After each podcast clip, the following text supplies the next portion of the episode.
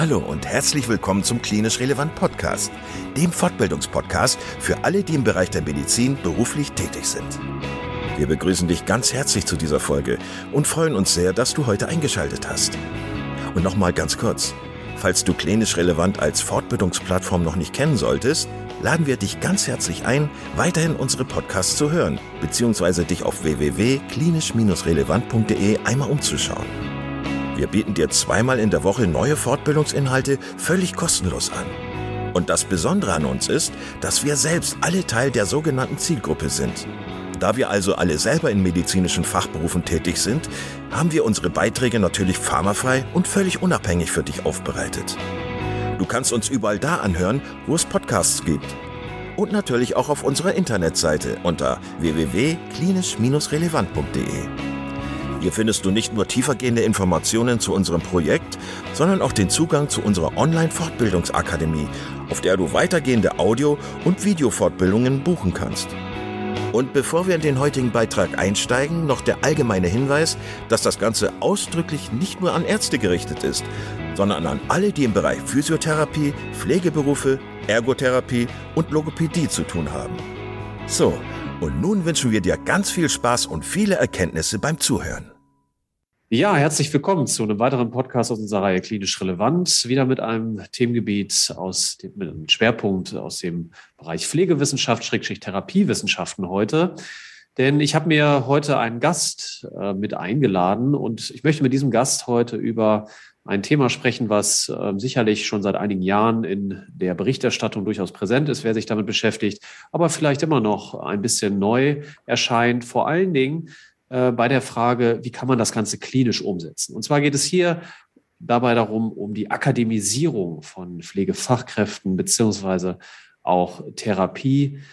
Berufen und der Frage, wie setzt man die richtig ein? Was machen die eigentlich in der klinischen Versorgung und brauchen wir das eigentlich?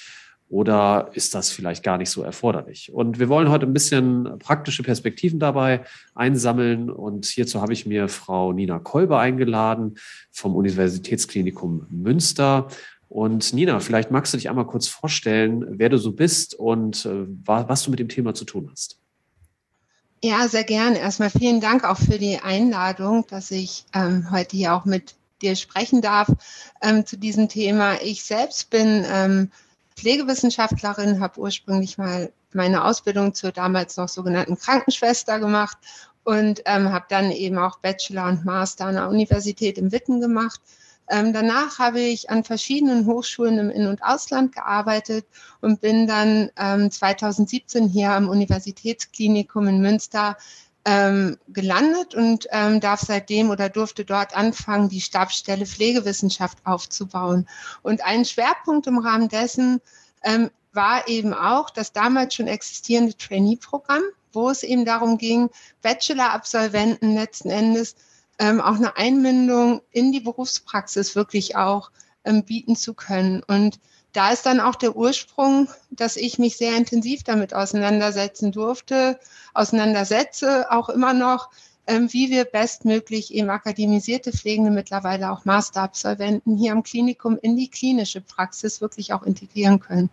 Und ähm, wie man von meinem Lebenslauf schon ablesen kann, ist mein Fokus natürlich auf der Pflege. Wir arbeiten aber mittlerweile hier gemeinsam, also ich gemeinsam mit meiner Kollegin aus der Therapiewissenschaft, die Marion Grafe, ähm, arbeiten wir gemeinsam daran, genau diese akademischen ähm, Berufsbilder einfach voranzubringen und vor allem auch die Evidenzbasierung der Praxis zu fördern, sodass ich da auch einige Einblicke mittlerweile hatte ähm, und wir eben auch gerade die Absolventen zusammenbringen. Also wir arbeiten nicht monodisziplinär, sondern versuchen das interprofessionell auch aufzustellen. Ja, ein ganz großes Stichwort Interprofessionalität. Einige sprechen schon von Transdisziplinarität, also immer viel los auf dem Gebiet. Ähm, Nina, sag mal, was studieren denn die Leute? Kannst du das kurz sagen? Also, wo studieren die, wo kommen die her, die dann akademisierte Pflegefachkräfte oder akademisierte Therapie, Therapeuten sind? Ja, vielleicht fange ich mal bei den Therapeuten bei uns an. Ähm, es ist so, dass die, ähm, das UKM schon sehr viele Jahre eine Kooperation mit der Fachhochschule in Münster hat, sodass wir selbst hier nur akademisch ausbilden. Also alle ähm, Physiotherapeuten und Logo, ähm, ähm, logopädische Therapeuten ähm, haben hier immer parallel zur Ausbildung eben auch die Anbindung an die Hochschule und schließen mit einem Bachelor ab. Ähm, das vielleicht zu dem Bereich. In der Pflege ist es so, dass wir auch unseren ähm, Auszubildenden ermöglichen, eben dual ihre Ausbildung zu machen, also ein duales Studium zu machen in Kooperation jetzt seit einigen Jahren mit der Fachhochschule in Münster. Ähm, zudem haben wir natürlich auch viele hier ähm, bereits in der Praxis, die ähm, parallel zu ihrer Arbeit eben berufsbegleitend dann noch äh, also Bachelor machen. Ähm, hier sind die Fachrichtungen unterschiedlich. Also wir haben viele, die Pflegewissenschaft machen. Wir haben natürlich auch ähm, viele, die Pädagogik studieren oder auch ein Managementstudium gemacht haben. Und in dem Moment, wenn sie Interesse haben, ähm, trotzdem also auch trotz, obwohl sie Management studiert haben oder Pädagogik studiert haben, bei Pflegewissenschaft ist es schon ein bisschen klar, ähm, weiterhin auch in der klinischen Versorgung bleiben zu wollen, dass sie dann eben auch die Möglichkeit haben, bei uns entsprechend über das Trainee-Programm auch gefördert, dann in eine entsprechende Rolle zu gehen in der direkten Patientenversorgung. Nina, du hast ja schon das Trainee-Programm angesprochen. Da möchte ich gleich ein paar Fragen zu stellen, warum das denn gebraucht ja. wird. Aber vorher möchte ich noch mal fragen, warum glaubst du denn, wir, werden solche Leute gebraucht? Und zwar würde ich dich bitten, eine, aus einer klinischen Perspektive zu argumentieren. Ich glaube, ähm, wir brauchen die Menschen, also die, ähm, ähm, die Absolventen, ähm, einfach aufgrund der aktuellen Situation. Wenn ich mir die Patienten anschaue, die immer komplexer werden, immer mehr Technisierung, gerade hier am Uniklinikum, immer mehr Technisierung mit reinkommt und auch der Anspruch ähm, da ist, dass man evidenzbasiert arbeitet ähm, da brauche ich Menschen, die eben auch diesen Transfer leisten können, überhaupt ähm, Wissenschaftlichkeit in die Praxis reinzubringen. Dafür braucht man Fertigkeiten, Kompetenzen. Das kommt ja nicht einfach so vom Himmel gefallen. Ähm, und entsprechend wichtig ist es einfach, dass wir ähm, akademisches, akademisch Pflegende eben auch in die Teams integrieren. Ähm, gleichzeitig sind die Kompetenzen im Studium ja nicht nur ähm, redu zu reduzieren auf die Wissenschaftlichkeit, sondern ähm, diese Eigenständigkeit, ähm, dieses ähm, Erfassen von komplexen Situationen und die nochmal anders analysieren, sind alles Aspekte, die ähm, stärker im Studium betrachtet werden und auch diese kritischen Fragestellungen im Studium betrachtet werden, so dass ich sie so eben auch auf die Station kriege und halt brauche, aufgrund der hohen Komplexität auf der einen Seite der Patienten und den entsprechenden Herausforderungen und auf der anderen Seite eben auch wirklich ähm, der Realisierung des, der evidenzbasierten Praxis. Wenn du ähm, so ein bisschen dir die Entwicklung auch der Pflege und auch der Therapie Wissenschaften so anguckst, äh, beziehungsweise der Berufe, der Personen, die da tätig sind, dann kann man ja, kann ich auf jeden Fall für den Bereich Pflege sagen, da hat sich über die letzten Jahrzehnte kaum etwas verändert, was die Frage betrifft, welche Kompetenzen oder Verantwortungsbereiche wird dieser Berufsgruppe eigentlich, was wird dem, was wird der Berufsgruppe zugeteilt? Also äh, von der, vom mhm. Selbstverwaltungssystem, hat sich da nicht viel verändert. Man, man sagt immer noch, ja, es ist halt eine Art, wir könnten sagen, Hilfsberuf oder so. Äh, Pflege findet irgendwie als flankierende Berufsgruppe von Medizinerinnen und Medizinern irgendwie statt. Und äh, berufsrechtlich ist da nicht viel passiert. Jetzt sagst du aber, die Fälle sind viel komplexer geworden. Das ganze klinische Umfeld ist komplexer geworden. Siehst du da eine Diskrepanz? Also, dass die Realität eigentlich äh, so aussieht, dass die Leute immer mehr Verantwortung bekommen haben, dass die äh, klinische, die klinischen Tätigkeiten komplizierter geworden sind, aber die berufsrechtlichen Aspekte nicht Schritt gehalten haben? Ja, also ich glaube schon, dass da eine Diskrepanz sehr deutlich sich zeigt. Ähm, das ist jetzt nicht unbedingt mein Steckenpferd bezüglich ähm, einer guten Antwort. Ähm, ich glaube halt, also die Pflegeberufe haben sich natürlich auch weiter mitentwickeln müssen in der Praxis. Und gerade wenn ich bei uns ähm, hier unsere Pflegenden anschaue, sie haben ja auch ähm, verschiedenste Aufgabenfelder vermehrt auch gekriegt. Also wir haben auch ähm, verschiedenste Aspekte der ärztlichen Übernahme, also Übernahme von ärztlichen Tätigkeiten, ähm, die durch ähm, die auch die natürlich die dreijährig examinierten Pflegenden hier ähm, ja übernommen werden und durchgeführt werden. Und ich muss auch, bevor das hier eine falsche Richtung irgendwie rüberkommt, sagen, also ich, wir haben hochqualifizierte Pflegende, die dreijährig examiniert sind.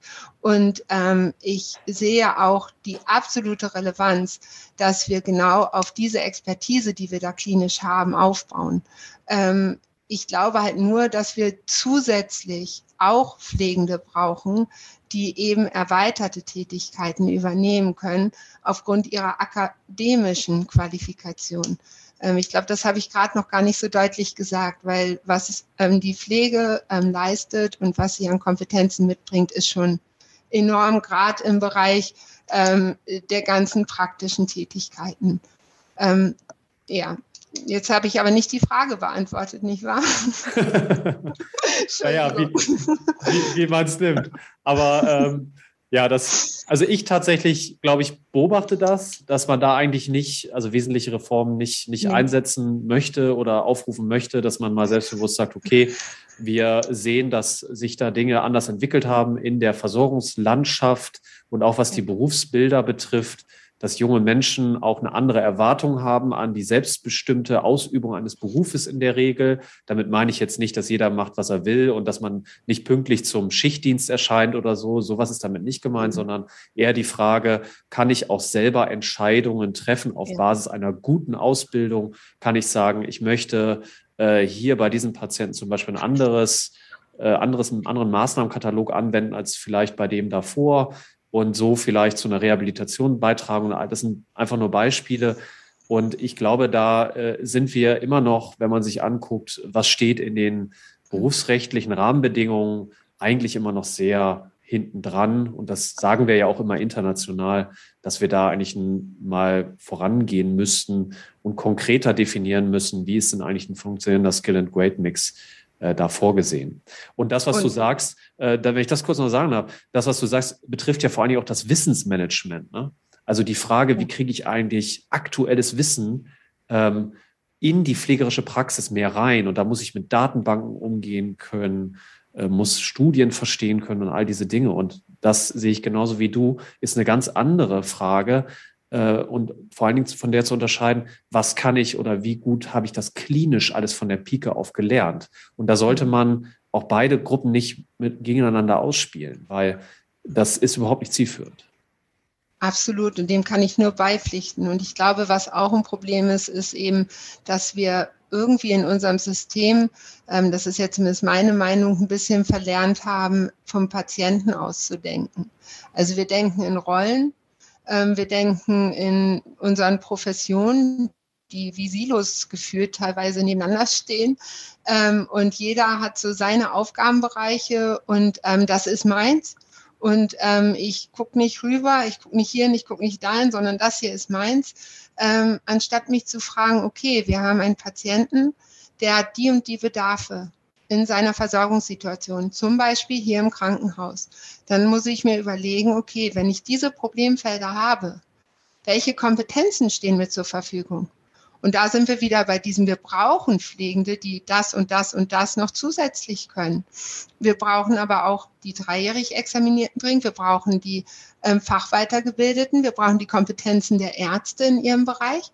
Und dann müssen wir schauen, wer übernimmt welche Aufgaben für diesen Patienten in, mit einer onkologischen Erkrankung zum Beispiel.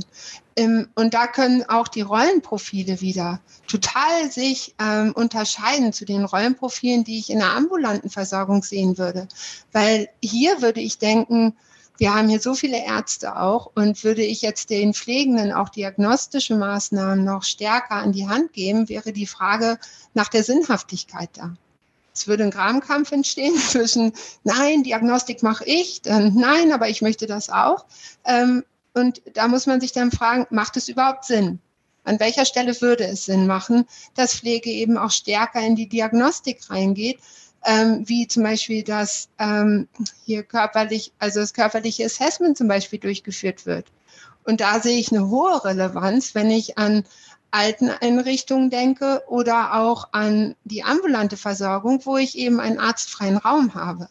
Da macht es Sinn, dass ich als Pflegende ähm, sehr wohl auch eine Lunge abhorchen kann und sofort erkenne, oh, ich glaube, hier bahnt sich gerade eine Dekompensierung der Herzinsuffizienz an. Ich, also es, ist ein, es entsteht ein Lungenödem, ich höre das, es ist wichtig, jetzt einen Arzt hinzuzuziehen oder entsprechend den Patienten zu empfehlen, ähm, sich bitte vorzustellen. Dann macht es Sinn. Und ähm, aber in, also weil eben kein Arzt da ist, der sonst genau das übernehmen würde, wie es aber bei uns wiederum hier in der Klinik wäre. Und das ist etwas, was mich auch in der Diskussion häufig wirklich stört. Also, dass man nicht überlegt, was macht Sinn für den Patienten, welche Kompetenzen brauche ich und wie kann ich die gut verteilen. Und ja, das würde, glaube ich, einiges zum einen in den Diskussionen einfacher machen, weil man es besser auch nachvollziehen kann, warum die Dinge Sinn machen. Warum es Sinn macht, und das wäre die Kernausgangsfrage oder unsere Diskussion heute, ähm, warum es Sinn macht und eigentlich unabdingbar ist, dass wir akademisierte Pflegende drin haben in der Versorgung, sowohl mit Bachelor als auch mit Masterqualifikation und mehr. Ja, du sagst ja auch, es gibt dann auch nicht den Pflegeberuf, sondern der Pflegeberuf ist sehr vielfältig, verschiedene, ja. verschiedene, findet in verschiedenen Sektoren statt, verschiedene Schwerpunkte, die äh, benötigt werden und genauso wenig wie es den Arzt oder die Ärztin oder den Physiotherapeutin, die äh, Physiotherapeuten gibt, ähm, ist es halt immer eine sehr heterogene, ähm, sehr heterogenes Beschäftigungsverfeld mit unterschiedlichen Kompetenzbereichen, die erforderlich sind. Mhm. Nina, erzähl uns doch mal ein bisschen was zum Trainee-Programm. Äh, warum wird das gebraucht und äh, was habt ihr da gemacht? Sehr gern. Also warum es gebraucht wird, ist, glaube ich, der erste Schritt oder wo auch der Grundgedanke damals schon war, als ich hier angefangen habe, wo es ja schon in anderer Form, aber von der Struktur her schon existent war, ähm, war eben, als das UKM sich entschieden hat, ähm, also ähm, Pflegenden auch die Möglichkeit zu geben, mit ihrer Ausbildung auch ein Studium zu machen, ähm, kam eben auch die Frage auf, ähm, und was machen wir dann, wenn die fertig sind? Also was können wir denen denn bieten? Also die Frage nach der Einbindung in der Praxis und Einbindung in die Praxis mit den erweiterten Kompetenzen. Ähm, und da wurde dann überlegt, ja, da könnten wir gut so ein Trainee-Programm anbieten, wo die ähm, Pflegenden eben begleitet in ihre Rolle reinwachsen. Und ähm, als wir das dann damals übernommen haben, da war es dann eben so, oder heute, ich kann ja auch einfach von heute direkt sprechen, ist das Ziel immer noch dasselbe, nämlich ähm, eine Berufseinmündung ähm, gestalten zu können. Und ähm, wenn wir gerade an die Primärqualifizierten denken, ist es ja so, dass sie ähm, hier bei uns anfangen und ihnen ja gerne dann so eine Rolle zugesprochen wird, dass sie ja, weil sie ja einen Studienabschluss haben, mehr können müssen. Ähm, und das muss man einfach mal auch kritisch betrachten, ob dem so ist, dass sie automatisch mehr können, weil wenn man ganz ehrlich ist, starten sie auch hier in der Praxis, haben das erste Mal volle Verantwortung für Patienten, ähm, kommen genauso wie dreijährig Examinierte ähm, als Novizen in der Praxis auf die Station. Und genauso muss ich sie auch sehen und ihnen auch die Möglichkeit und die Chance geben, sich in der Praxis zu entwickeln. Das Gleiche gilt natürlich auch für den wissenschaftlichen Teil. Wenn ich äh, mir vorstelle, die fangen dann hier an, sind schon Novizen im Praktischen und sollen dann zudem dann vielleicht auch direkt, was ja auch ähm, immer wieder mal Thema war, irgendwo ein Projekt machen, dann kann man sie nicht einfach da reinstoßen, sondern die müssen auch da erstmal begleitet werden. Die müssen erstmal die, das Denken einer solchen Institution hier kennenlernen. Die müssen lernen, sich als Projektleitung auch darzustellen, überhaupt ein Projekt zu planen und so weiter. Und genau das haben wir im Trainee-Programm letzten Endes jetzt umgesetzt, dass wir denen die Möglichkeit geben, in einem Jahr sich wirklich entwickeln zu können und zwar begleitet. Und ähm, den Schwerpunkt von diesem Trainee-Programm, was ich, ähm, was wir immer zweimal im Jahr mittlerweile starten lassen und einmal im Jahr im Oktober starten wir auch immer interprofessionell. Also da sind auch immer therapeutische Berufe dabei, weil die ja genau dieselben Herausforderungen haben, wie ich vorhin schon gesagt habe. Und dann ist es so, dass wir den als Rahmen die evidenzbasierte Praxis haben und den in einem ersten Schritt nochmal ähm, die gesamten Methoden theoretisch auch ähm, erklären. Also wir arbeiten mit den ähm, Trainees als Gruppe dann zusammen nochmal zu den Themen, wie komme ich eigentlich zu einem Thema. Also die Themen, mit denen sie sich beschäftigen, sind immer aus der Praxis. Ähm, das hat auch einen Grund, weil wir natürlich die Praxis mitnehmen wollen. Und wir möchten, dass die akademisierten Pflegenden und auch Therapeuten natürlich auch Anerkennung kriegen. Und man merkt, dass es Sinn macht, dass wir auch akademisch qualifizierte Pflegende und Therapeuten bei uns haben, ähm, sodass wir wirklich aus der Praxis heraus Themen aufnehmen und diese dann wiederum mit den Methoden des Evidence-Based Practice bearbeiten und wieder in die Praxis fließen lassen. Und ähm, ja, wir holen halt das Thema aus der Praxis, dann wird daraus eine Fragestellung gemacht. Wir machen die Literaturrecherche, es kommt nochmal zum kritischen Beurteilen, dann wird es vorbereitet für die Praxis. Wir arbeiten mit denen zum Thema Implementierungsforschung ähm, und bis es dann soweit ist, dass am Ende dieser Theoriephase, die ersten drei Monate sind das, dann der ähm, Forschungsplan steht und dann geht es in die Umsetzungsphase. Und in dieser Umsetzungsphase sind sie auch nicht allein, sondern werden auch weiter von uns betreut. Da setzen sie letztlich das Geschriebene um, haben aber regelmäßige ähm, Treffen, auch mit mir beziehungsweise mit Marion, also mit Frau Grafe, je nachdem, äh, ob es ein Therapeut ist oder eben eine Pflegende. Und ähm, wir binden aber auch die Führungskräfte sehr eng mit ein. Also die Stationsleitungen beziehungsweise Teamleitungen sind ähm, regelmäßig involviert. Wir treffen uns alle sechs Wochen. Ähm, die Pflegedienstleitung ist mit involviert und auch die therapeutische Leitung ist mit involviert, so dass wir da auch immer einen automatischen Informationsfluss haben ähm, und gemeinsam eben auch immer überlegen, wenn Hürden entstehen, wie kann man die umgehen, so dass dann auch die Leitungen wirklich auch in dieser Rolle der Führung drin sind und nämlich die jungen, meistens ja jungen Trainees eben auch in der Umsetzung ähm, unterstützen und ähm, auch fördern. Und ähm, das endet dann immer nach einem Jahr mit einer Präsentation von dem Ganzen, ähm, wo dann eben die Erkenntnisse auch nach außen transportiert werden. Das ist jetzt so ein Schnelldurchlauf durch unser Trainee-Programm. Es ist schon noch ein bisschen komplexer. Also wir haben auch noch ähm, Edukationscoachings mit drin, ähm, aufgrund dessen, dass wir gelernt haben, dass eben, weil ich es im Studium gehabt habe, es nicht heißt, dass ich unbedingt einen Patienten ähm, wirklich aufklären kann ähm, oder auch eine Präsentation, eine Schulung für meine Kollegen konzipieren kann, so dass man da eben auch nochmal Unterstützung sich holen kann. Genau. Und hm, ich wollte jetzt noch eine Sache sagen. Wir haben diesen Theorieteil nämlich integriert. Ich finde, das ist auch gar nicht so unwichtig, weil uns nämlich etwas aufgefallen ist, was vielleicht für die Hochschulen nicht ganz so schön ist. Ähm, wir haben nämlich gelernt, dass ähm, sie mit sehr unterschiedlichen Kompetenzen im Bereich des wissenschaftlichen Arbeitens zu uns kommen. Und damit wir alle eine Sprache sprechen ähm, und alle auch dieselbe Chance haben, wirklich ähm, durch diesen Prozess des evidenzbasierten Praxismodells zu kommen.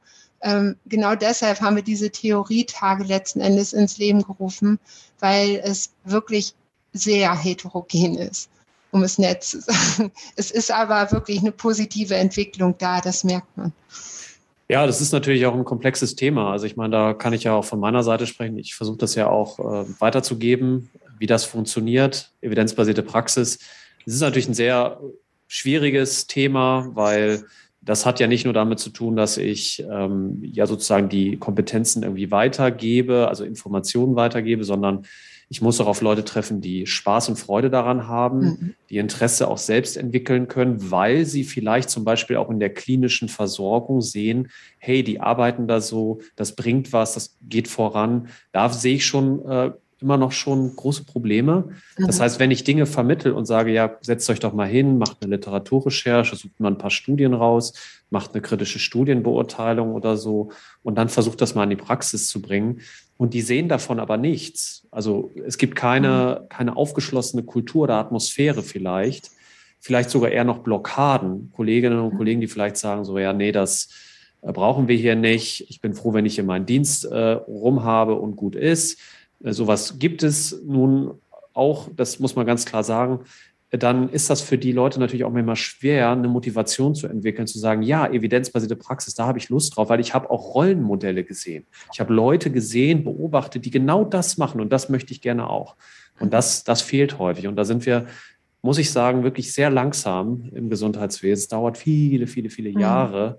Und manche Diskussionen innerhalb des Berufs, äh, der, des Berufes selbst sind dann aber sehr schnelllebig. Da werden dann sehr schnell Effekte erwartet. Ne? Ich habe jetzt studiert, also mach das jetzt hier mal besser. Und dann erwarten vielleicht Leute in acht oder zehn Wochen Resultate, ne? dass jetzt hier die Patienten besser funktionieren, dass das Klima besser ist. Aber das ist ja ein sehr umfangreiches Geschehen. Das hat ja auch mit der Kultur einer Station zu tun. Widerstände auflösen. Und die Wissenschaftlichkeit ist ein wichtiger Teil, aber meinem Eindruck nach kann man nicht sagen, dass es immer der hauptsächliche Teil ist, sondern der hauptsächliche Teil ist ja die Veränderung in der Pflegepraxis. Und da finde ich das schön, dass ihr jemand seid, der sagt, hey, ich stehe dir bei, so, du kannst mich ansprechen, du kannst mich fragen. Das ist ja im Prinzip das, was ihr macht. Ne? Ich wiederhole mit euch nochmal die Inhalte, versuche die in die Anwendung zu bringen. Äh, ihr habt auch ein Mandat, weil ihr habt eine Verbindung auch zur Führungsebene, die dahinter steht. Es ist nicht etwas, was ihr alleine machen müsst. Und ähm, wir sind für euch da, wenn ihr mal einen Gesprächsbedarf habt. Und da glaube ich, können viele oder könnten viele von so einem Trainee-Programm auch tatsächlich profitieren. Weil, mhm. um das noch zu sagen, viele Menschen sind ja auch sehr jung, die dann diesen Schritt wagen, Anfang 20. Die sind ja mit der klinischen Praxis erstmal beschäftigt erstmal das lernen, wie läuft es überhaupt, wie gehe ich in kritischen Situationen mit dem Patienten um und so weiter. Und wenn ich dann in der Zeit aber die wissenschaftlichen Elemente nicht mehr wiederhole, vergesse ich nach einigen Jahren häufig sehr schnell, wie das eigentlich noch funktionierte. Und das finde ich immer ein bisschen schade. Deswegen glaube ich, braucht es Formate, die diesen Übergang leisten, zum Beispiel, wie ihr das derzeit macht. Mhm. Ich glaube das auch. Und was man ja auch nicht vergessen darf, also ist ja bei uns auch nicht immer alles rosa-rot, gell? Also es ist ja nicht so, dass jeder Trainee gleich durch ähm, diese Phase geht des Trainee-Programms und überall immer die, alle Türen offen stehen und alle sagen, juhu, wir machen evidenzbasierte Praxis. Ähm, so ist es natürlich nicht. Ähm, und ein Kernelement ist auch immer, was wir unseren Trainees, also bei den Therapeuten sieht es ein bisschen anders aus, weil das sind meistens schon gestandenere, die ähm, mit ins Trainee-Programm aufgenommen werden. Ähm, das ist da einfach auch ein bisschen anders geregelt, während wir ja in diesem Trainee-Programm die Vorbereitung auf die Rolle danach auch sehen, also als Bachelor in klinischer Pflege, wo ich dann eben weiterhin ähm, auch meine, also Ressourcen kriege, um eben auch wissenschaftlich arbeiten zu können, aber auch um mich anders weiterzuentwickeln, ähm, ist es bei der, in der Therapie so, dass es halt wirklich auf dieses Jahr begrenzt ist. Und dann kommt eben ein weiterer aus dem therapeutischen Team hinzu und hat, hat die Möglichkeit, eben ein Jahr an einem Projekt zu arbeiten. Was ich aber gerade sagen wollte, war nämlich dieses, ähm, sie sind jung und sie kommen auf Station und wollen auf einmal erzählen, was besser ist. So könnte man es ja verstehen. Da ähm, erklären wir ihnen immer sehr genau, dass ähm, natürlich ähm, es so ist, dass sie im Rahmen von ihrem Projekt die externe Evidenz aufbereiten. Und die ist unstrittig. Äh, unstrittig die ähm, bereiten sie auf. Und in dem Moment, wo wir die also Forschungsergebnisse zusammengefasst haben, ähm, dann ist nämlich der Punkt, wo eine Projektgruppe gebildet wird. Und dann guckt man, wen brauche ich eigentlich? Ich brauche meistens einen Mediziner, der mit drin ist. Ich brauche sehr erfahrene Pflegekräfte. Ähm, dann brauche ich vielleicht noch die Physiotherapie oder die Logopädie, je nach Thema, was sie haben. Und dann setzt man sich zusammen und dort wird diese externe Evidenz halt dann vorgestellt und von den Experten diskutiert, wo sie dann auch die Möglichkeit haben, auch Erfahrungswerte einfach mit reinzubringen.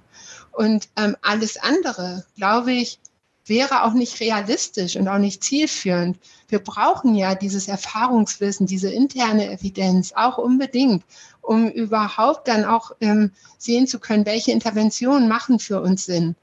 Und wenn sie Sinn machen, kriege ich sie wieder viel besser in die Praxis implementiert, als wenn man mit ähm, einer Intervention kommt, die derart, derart abstrakt ist, dass sich jeder Pflegende fragen würde, wie jetzt, wir sollen jetzt Qigong bei Herzinsuffizienzpatienten machen? Wie sollen wir das denn machen? Ja. Also, und ähm, ich glaube, das ist so eine wichtige Brücke, was natürlich sich auch in der Implementierungswissenschaft sich ja auch wiederfindet und auch begründet. Ich muss die Menschen mit ins Boot nehmen, um dann letzten Endes auch weiterzugehen. Und die externe Evidenz aufbereiten, das können sie. Dafür haben sie uns.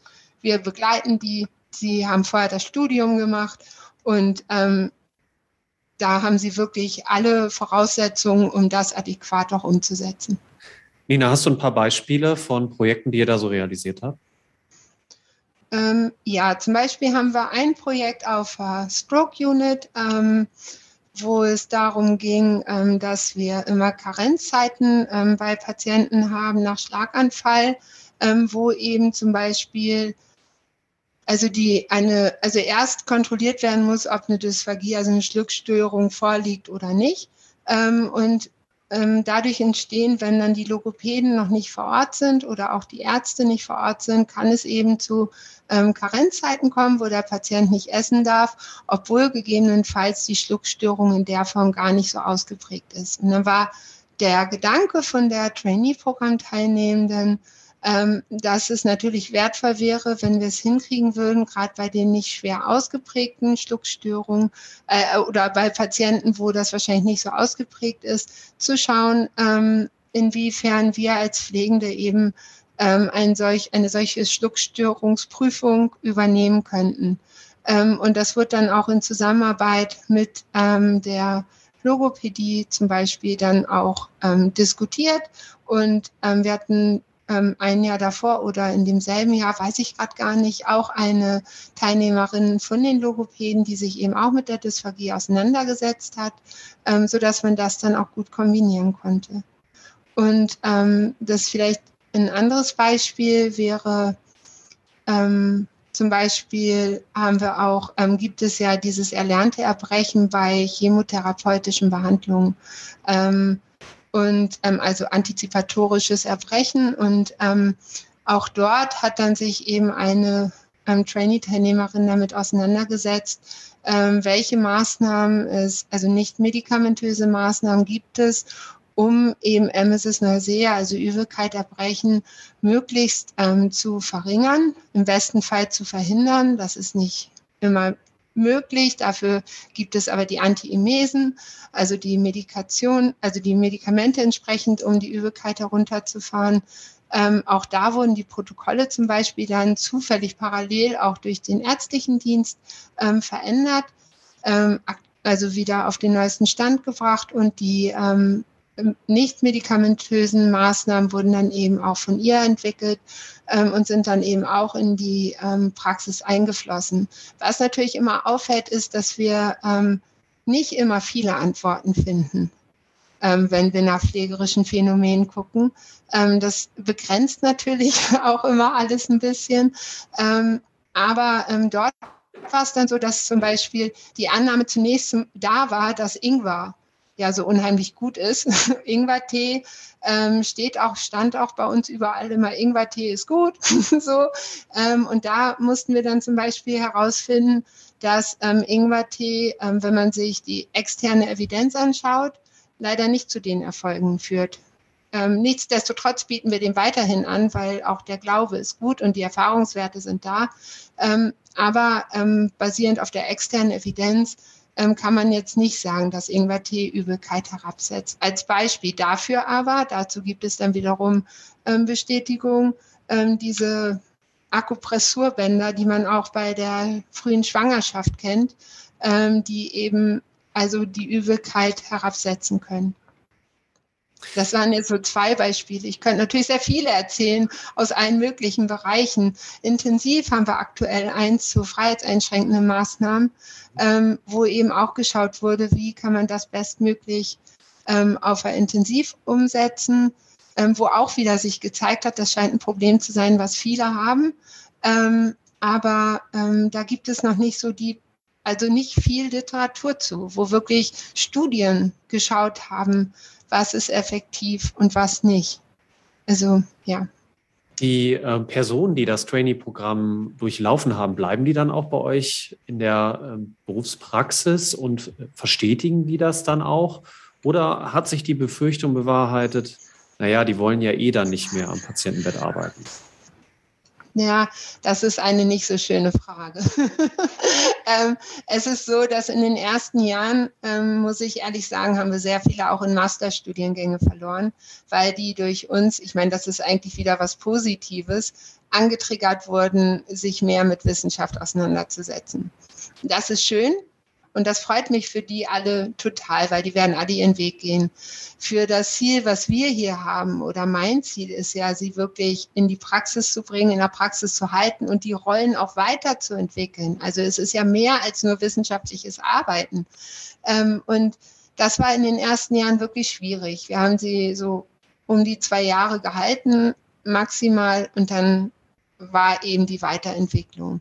Ähm, wir haben aber jetzt ähm, vermehrt einfach ähm, wirklich Pflegende, die nach dem Trainee ähm, Spaß an dieser Rolle gekriegt haben und sich ähm, also zunächst auf jeden Fall weiterhin auch in dieser Rolle befinden und die auch ihre Perspektiven darin sehen. Also ähm, dass sie halt auch sagen, ja, ich mache jetzt noch mal ein Jahr intensiv auch den Bereich, also weiterhin meine Rolle als Bachelor in klinischer Pflege und überlege dann auch, welche ähm, Spezialisierungen vielleicht, also aus der Weiterbildung, Fachweiterbildung da sind, die vielleicht meine Rolle auch noch mal schärfen und stärken und meine Kompetenzen klinisch ähm, weiterentwickeln. Und ähm, das finde ich total schön, dass wir diese Entwicklung haben. Und wir haben auch gerade die, die ähm, berufsbegleitend studiert haben, die haben wir eher in der Praxis behalten, weil die, das sind ohnehin, muss ich wirklich sagen, also wenn ich an unsere denke, ähm, das sind so richtige Verfechter auch der Praxis. Die lieben ihren Beruf, ähm, die lieben die Arbeit mit den Patienten und ähm, die finden es toll, dass sie jetzt die Möglichkeit haben, eben in dieser besonderen Rolle ähm, auch noch für die, also für die Praxisentwicklung da zu sein oder da sein zu können. Und das ist halt schön zu sehen. Aber es gibt absolut Luft nach oben.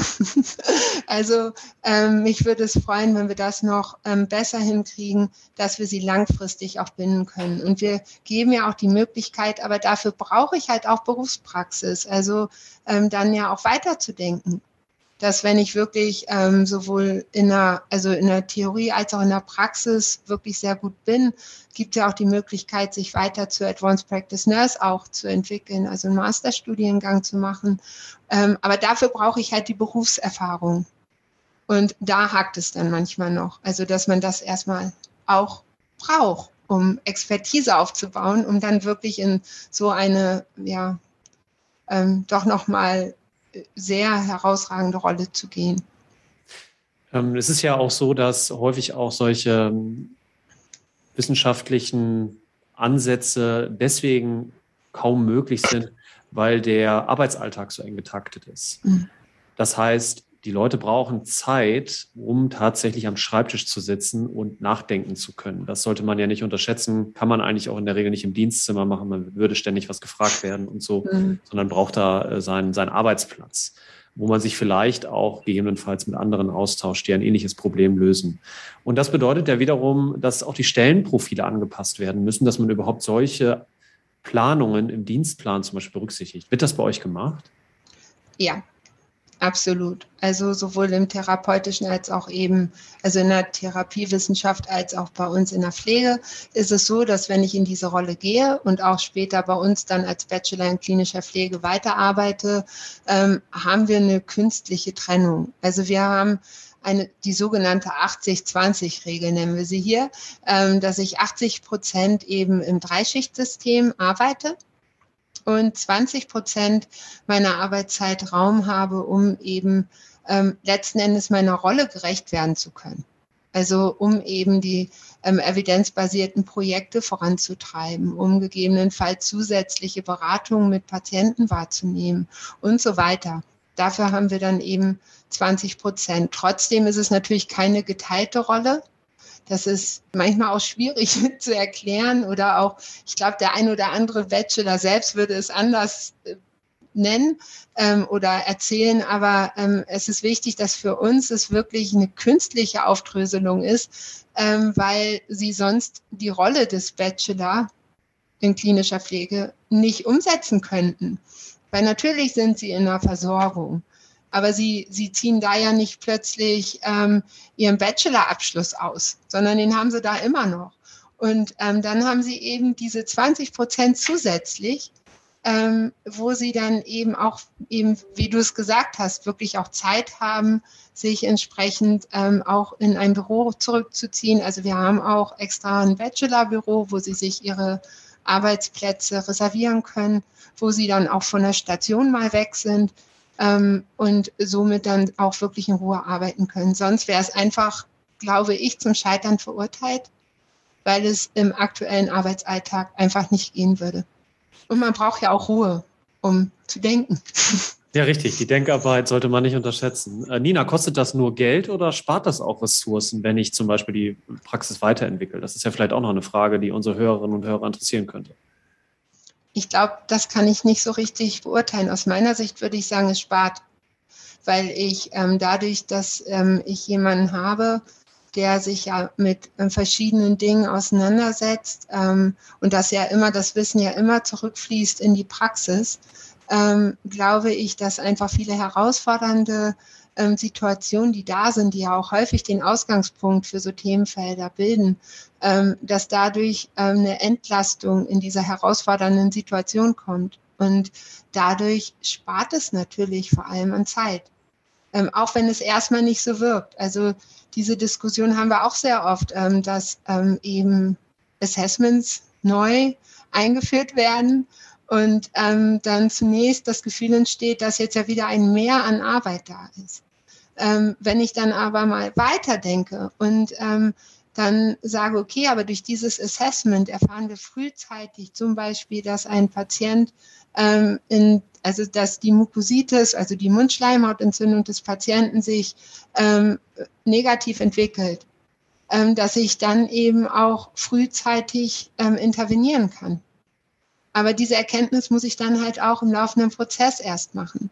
Auf der anderen Seite kann ich da auch ein Beispiel nehmen. Ich meine, wir reden jetzt ja über Bachelor, aber gerade auch ähm, bei unseren Advanced Practice Nurses haben wir in der Onkologie ähm, den Rigo Fangemann, der sich ähm, mit ähm, der Begleitung von den Ewing-Sarkom bzw. Sarkompatienten beschäftigt. Und ähm, seitdem er die Aufklärung ähm, dieser Patienten einfach von Anfang an ähm, übernimmt und denen halt gleich am Anfang wenn sie hier zur Therapie aufgenommen werden, einmal den ganzen Fahrplan erklärt, was alles auf sie zukommen wird und so weiter, die erste Chemo anhängt.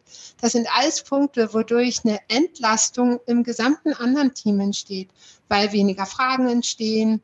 Ähm, natürlich, es wird auch die erste Chemo durch ähm, halt Rigo in dem Moment angehangen ähm, oder auch durch, also er wird halt auch vertreten von einer Bachelor in klinischer Pflege, der Jana, die hängt dann eben auch mal die erste Chemo an.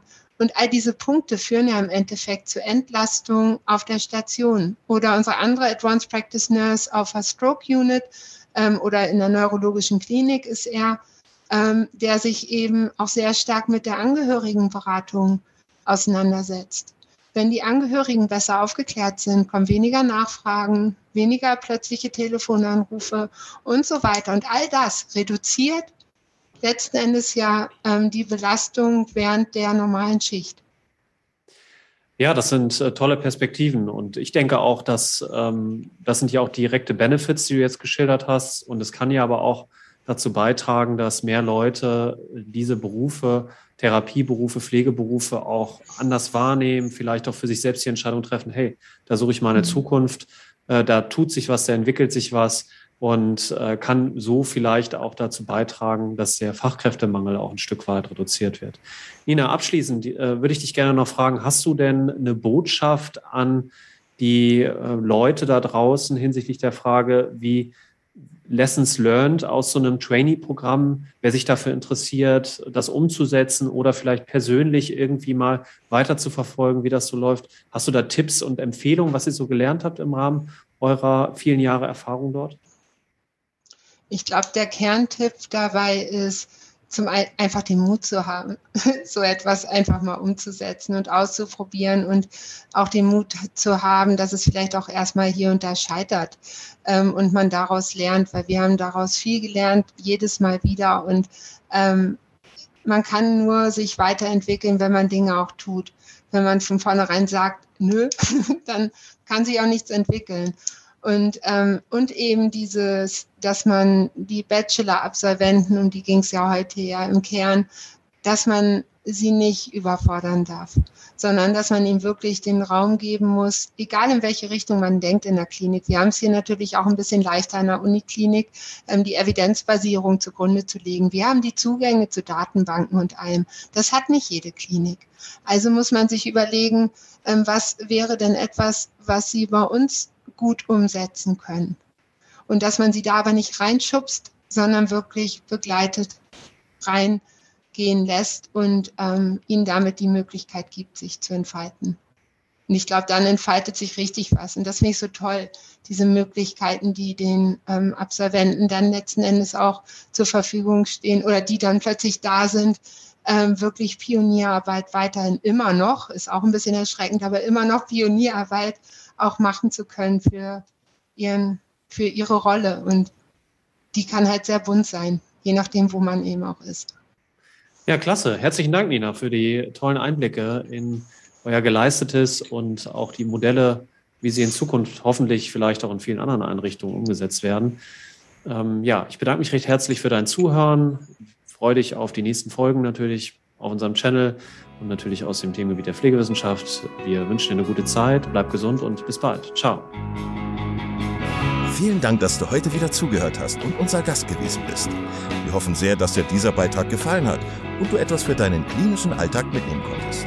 Wenn dem so sein sollte, dann wie immer gerne der Aufruf, teile doch diesen Podcast mit deinen Kolleginnen und Kollegen, damit auch andere davon profitieren können. Und du darfst uns natürlich auch eine positive Bewertung bei Apple Podcasts hinterlassen. Wenn du mal Lust hast mitzumachen, denn wir verstehen uns ja als eine offene Fortbildungsplattform, dann bist du ganz herzlich eingeladen, dich zu melden unter kontakt.klinisch-relevant.de. Vielleicht gibt es ja ein Thema, das du ganz spannend findest und wo du dich besonders gut auskennst. Und dann würden wir sehr gerne mit dir sprechen. An dieser Stelle der Hinweis noch auf unsere Social Media Kanäle und unser Newsletter auf www.klinisch-relevant.de. Und es gibt wieder neue Kurse auf unserer Fortbildungsplattform.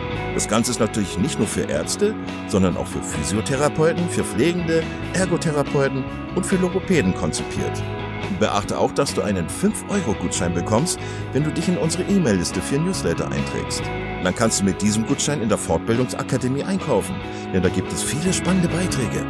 Schau dich doch einfach mal dort um. Also, ich wünsche dir jetzt eine gute Zeit und freue mich schon, wenn du beim nächsten Mal wieder einschaltest. Pass auf dich auf, bleib gesund bis zum nächsten Mal. Ciao.